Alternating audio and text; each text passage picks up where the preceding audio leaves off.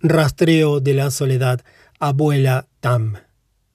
La soledad no es del cuerpo, mi hija, es del alma. Muchas mi hijas vienen y me cuentan que caminar solas por la universidad les da angustia.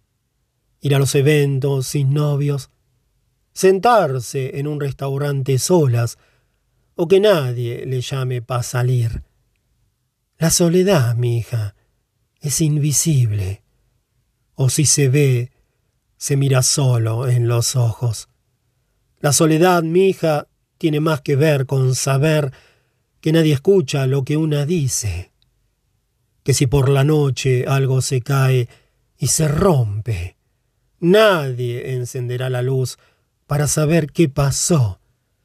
La soledad se parece más a un murciélago encerrado en su cueva como palabra en la garganta, de cabeza y a oscuras. La soledad tiene más que ver con el disfraz, mija, con ir a sitio lleno de gente, donde una sabe que no podría revelarse, narrarse, mostrarse, y luego quedarse a vivir ahí. La soledad, mija, también es alejarse de las manos y lo que pueden hacer.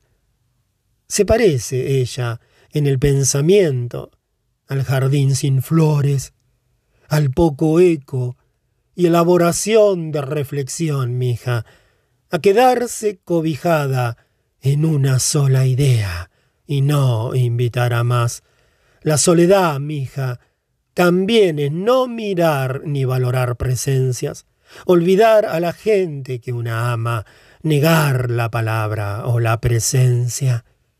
La soledad se parece más a un jefe que no valora su trabajo, a una idea de sí misma, construida por voces mezquinas y crueles, una lluvia que se niega a regar el campo.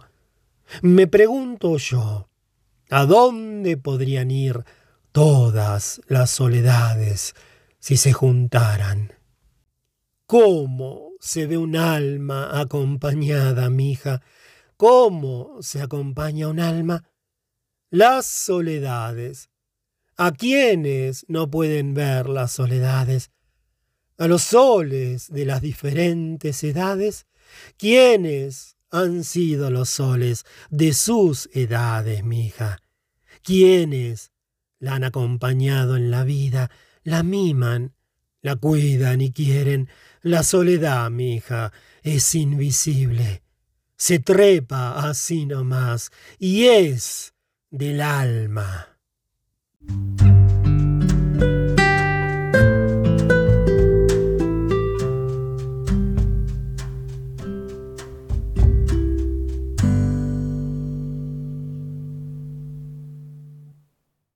Reflexiones, abuela Tam. En otra época, las personas hacían un interminable intercambio epistolar para expresar sus afectos y desavenencias. La palabra era una cuestión implícita en el lazo. La palabra se utilizaba para terminar lazos o incordiar a traidores y villanos. Nuestra época siente una aversión por los lazos se asoma a ellos y los desatiende y desecha según la comodidad. Hoy la palabra no es un regulador de las interacciones, es un olvido. Le sustituye un corazón, un like, un emoji. La palabra se utiliza como ejercicio de poder. ¿Quién busca? ¿Quién responde? ¿Cuánto demora una respuesta? ¿Quién escucha? ¿Quién habla? Hoy las palabras no median las relaciones, las median las imágenes, fotografías, estéticas, filtros, matices. A nadie le gusta el ejercicio crudo de vivir, de mirar, de ser. Por eso ahora tanto la gente se inventa y se reinventa, se rehuye y rehuye a otros, se asoma a los lazos y corre de ellos. Una obsesión por la atención que choca de frente con una estampida, una huida. desvanecerse en el encuentro, juegos de contradicciones neuróticas, irse y no irse, estar y no estar. La incomodidad se interrumpe con un clic, un visto, un bloqueo. Los botones no detienen hemorragias, no atenúan el dolor, no te hacen olvidar un amor. Los botones se apoderan de las mismas manos que abrazan, tejen, cuidan, enjuagan, sirven, construyen, sanan. Entre el irse y el esconderse, somos todos invitados a ser fantasmas. Somos todos palabras incómodas cuando llamamos, palabras incómodas cuando pensamos en voz alta, palabras incómodas cuando callamos también. La frustración de las palabras que no se dijeron, la fuerza de una bomba, el tino de una flecha, la ferocidad de una espada, el vuelo de una bala. Hoy ese mismo exabrupto se reconoce en la pérdida de la palabra, el desvanecimiento, la retirada. ¿A dónde van todos los lazos itinerantes de los que nadie se hizo cargo?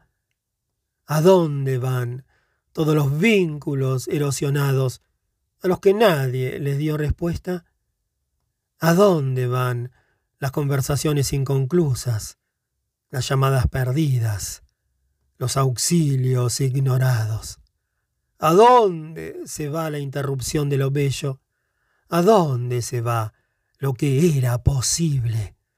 ¿A dónde se va el impulso de decir, el deseo, el derecho, el goce, la necesidad de decir?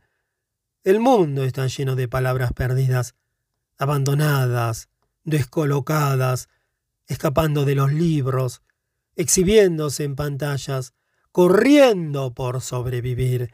Debajo de un árbol junto al río, en un cesto llora una palabra, busca un hogar, busca un lazo, busca una mano cálida que la coloque frente a una comunidad de sentido, en un lugar de encuentro, en una verdad, en el renglón de un poema, en un tratado de paz. La época se divierte, se deshace, muere la palabra, se hace circo. Sobreviene el ruido. No son murmullos de palabras, son aullidos de dolor, gritos de desesperanza, agonías ensangrentadas. Al crimen hacia las palabras no le sobrevive el silencio, le sobrevive el ruido, la locura, la desmesura. El silencio es el descanso de las palabras, su capacidad de ritmo, cadencia y pausa. La locura es la extorsión de las palabras, la privación, el desarraigo de la palabra en el lazo, el despojo. Enloquece quien no escucha ni es escuchado. La violencia es un ejercicio de negación de la palabra.